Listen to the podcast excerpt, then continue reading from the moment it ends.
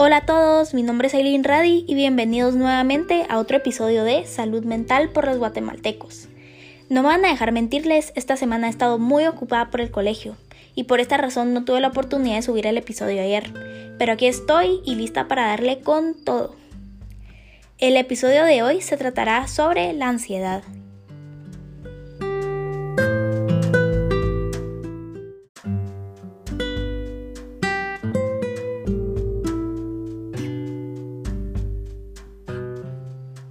Para empezar, ¿qué es la ansiedad? La ansiedad es un sentimiento de miedo, temor e inquietud. Puede hacer que una persona sude, se siente inquieta, intensa y hasta llegan a tener palpitaciones. Puede ser una reacción normal al estrés también. Por ejemplo, una persona puede sentirse ansiosa cuando se enfrenta a un problema difícil en el trabajo, antes de tomar un examen o antes de tomar una decisión importante.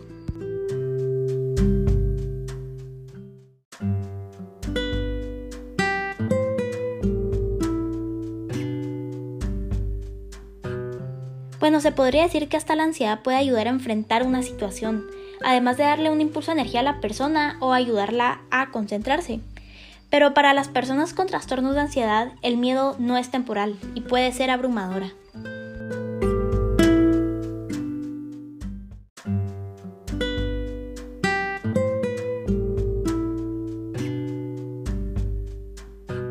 Bueno, ahorita fijos se están preguntando, ¿qué son los trastornos de ansiedad?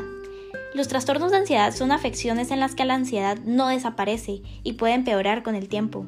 Los síntomas pueden interferir con las actividades diarias como el em-, desempeño en el trabajo, la escuela y las relaciones entre personas.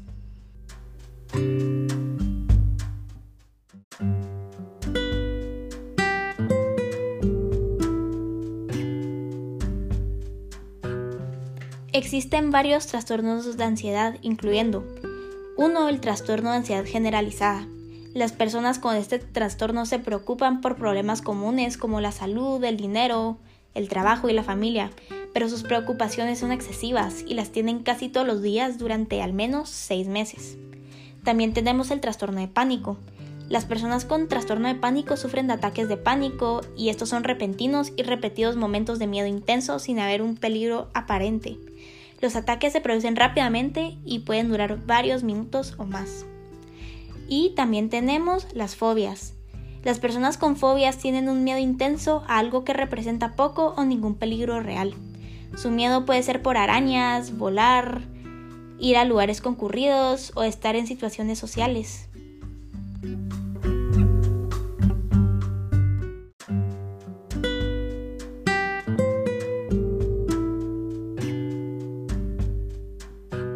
Sin embargo, a pesar de ser un trastorno muy visto en varias personas, no se conoce la causa de la ansiedad.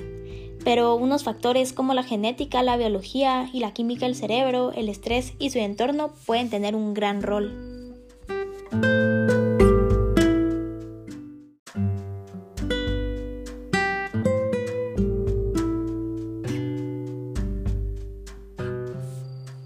¿Quién está en riesgo de tener trastornos de ansiedad?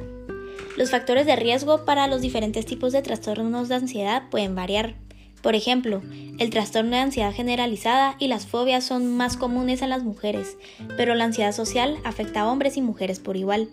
Existen algunos factores de riesgo generales para todos los tipos de trastorno de ansiedad, incluyendo ciertos rasgos de personalidad, como ser tímido o retraído cuando está en situaciones nuevas o se conoce a personas nuevas, eventos traumáticos en la primera infancia o en la edad adulta, antecedentes familiares de ansiedad u otros trastornos mentales y algunas afecciones de salud física como problemas de tiroides.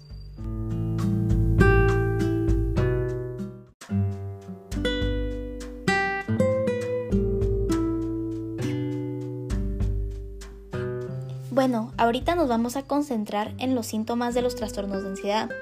Los diferentes tipos de trastornos de ansiedad pueden tener síntomas diferentes, pero todos muestran una combinación de pensamientos o creencias ansiosas difíciles de controlar. a una persona se le hace sentir inquieto, tenso y puede interferir en su vida diaria. Y estos pensamientos no desaparecen y pueden empeorar con el tiempo. Tenemos síntomas físicos como latidos cardíacos fuertes o rápidos, dolores y molestias inexplicables, mareos y falta de aire. También tenemos cambios en el comportamiento como evitar las actividades cotidianas que se solían hacer y el uso de cafeína, otras sustancias y ciertos medicamentos que pueden empeorar los síntomas.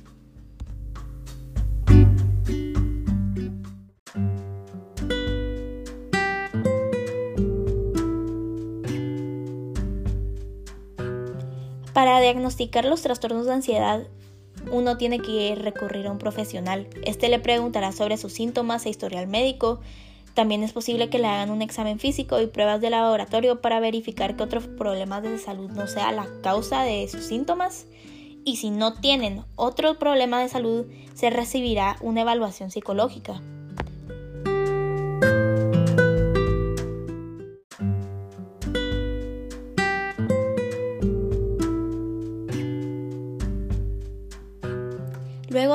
Psicológica, uno se puede llegar a someter a diferentes tratamientos. Los principales tratamientos para los trastornos de ansiedad son la psicoterapia, que es la terapia de la conversación, medicamentos o ambos. La terapia cognitiva conductual es un tipo de psicoterapia que a menudo se usa para tratar los trastornos de ansiedad. Enseña diferentes formas de pensar y comportarse. Puede ayudar a una persona a cambiar cómo reacciona ante las cosas que le causan miedo y ansiedad. Esta terapia puede incluir terapia de exposición, la que se enfoca en confrontar sus miedos para que pueda hacer las cosas que se ha estado evitando. Después tenemos los medicamentos y los medicamentos para tratar los trastornos de ansiedad incluyen medicamentos contra la ansiedad y ciertos antidepresivos. Algunos tipos de medicamentos pueden funcionar mejor para tipos específicos de trastornos de ansiedad. Para esto, uno se debe comunicar muy bien con su profesional de salud para identificar qué medicamento es mejor para usted.